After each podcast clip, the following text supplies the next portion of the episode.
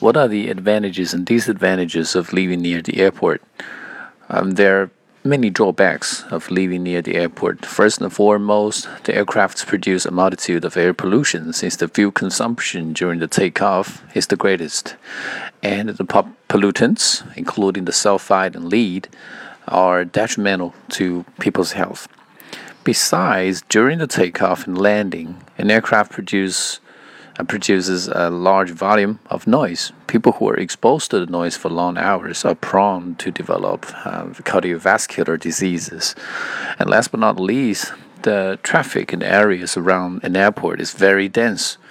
Uh, since people, uh, many people drive to and from the airport to pick up and see off their friends and family, and that may cause inconvenience for the local residents.